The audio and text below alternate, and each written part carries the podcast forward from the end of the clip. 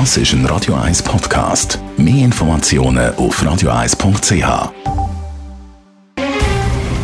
Der Finanztag auf Radio 1. Verstehen, was Menschen und den Markt bewegt. In Zusammenarbeit mit der Zürcher Privatbank Merki Baumann.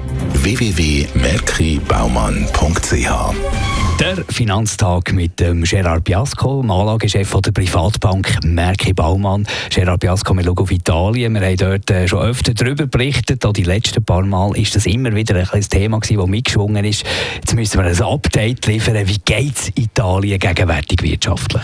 Ja, wirtschaftlich ist es äh, sehr spannend. Eigentlich der wichtigste Teil ist ja Bienenwirtschaft, Konsum läuft noch gut, die Stimmung ist auch nicht schlecht, aber meistens ähm, Konsum und äh, Dienstleistungssektoren voraus gehen ganz kleine, aber wichtige Veränderungen in der Industrietätigkeit. Und dort der Vorlaufindikator sind natürlich die Auftragseingänge in die Industrie. Und wenn man das anschaut, dann sehen wir, dass es dort deutlich schlechter geworden ist in den letzten zwei, drei Monaten. Und ich glaube, das ist ein schlechtes Omen für die Wirtschaft von Italien für die nächsten äh, paar Quartale. Und auch insgesamt für die Eurozone ist das eigentlich ein schlechtes Omen. Es wird wirtschaftlich schwächer werden. Hat natürlich mit verschiedenen Sachen zu tun. In Italien sicher nicht in erster Linie mit dem Handelskonflikt. Also eher pessimistische Einschätzungen. Was wird in den nächsten Wochen wichtig werden? Ja, was eben in Italien speziell ist, ich habe das äh, damals äh, Anfang März gesagt, wo die populistische Regierung ins Amt gekommen ist, da gehen sie auf den Konfrontationskurs mit Brüssel, mit der EU, wegen dem Budget. Es ist jetzt klar, Italien hat ja per se immer schon eine hohe Verschuldung gehabt, inzwischen 135 Prozent vom Bruttoinlandprodukt. Sie haben also viel Schulden und von dort sollten sie gut haushalten und einen sparsamen Haushalt fahren. Aber sie wollen das Budget auffahren, sie wollen mehr Geld ausgeben. Das sind die Wahlversprechen, die die Regierung gegeben hat, nämlich ähm, das Minimaleinkommen, Steuersenkungen und sogar das Pensions, Pensionsalter wieder zurückfahren, was ja der Monti damals in der Reform eigentlich aufgesetzt hat. Das kostet also sehr viel Geld und der Haushalt wird dann ein Budgetdefizit zeigen.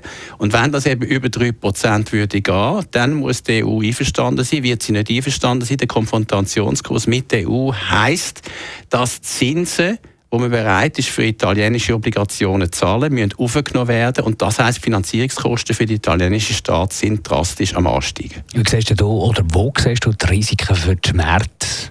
Ja, jetzt muss man das natürlich auch ein bisschen quantifizieren. Ich habe damals gesagt, im März, wenn äh, die Zinsdifferenz bei den zehnjährigen Obligationszinsen zwischen Italien und Deutschland über 2% geht, dann gehen wir mal 2,5 bis 3%. Ich würde heute sagen, wir sind bei 2,85% inzwischen. Die kritische Zone ist im Bereich 3,5 bis 4%. Und wenn das Budget, das Sie vorschlagen, gegenüber der EU, das ist Ende September und dann am 15. Oktober wird es formell vorgelegt der EU, wenn das eben zum Beispiel eine Verdopplung vom Budgetdefizit äh, würde beinhalten, dann ist es durchaus möglich, dass wir in die gefährliche Zone hineingehen, 3,5 bis 4 Prozent. Warum ist das gefährlich?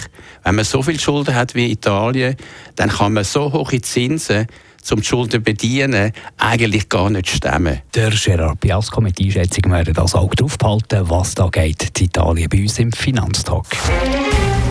Der Finanztag gibt auch als Podcast auf radioeis.ch. Präsentiert von der Zürcher Privatbank Merki Baumann. www.merkibaumann.ch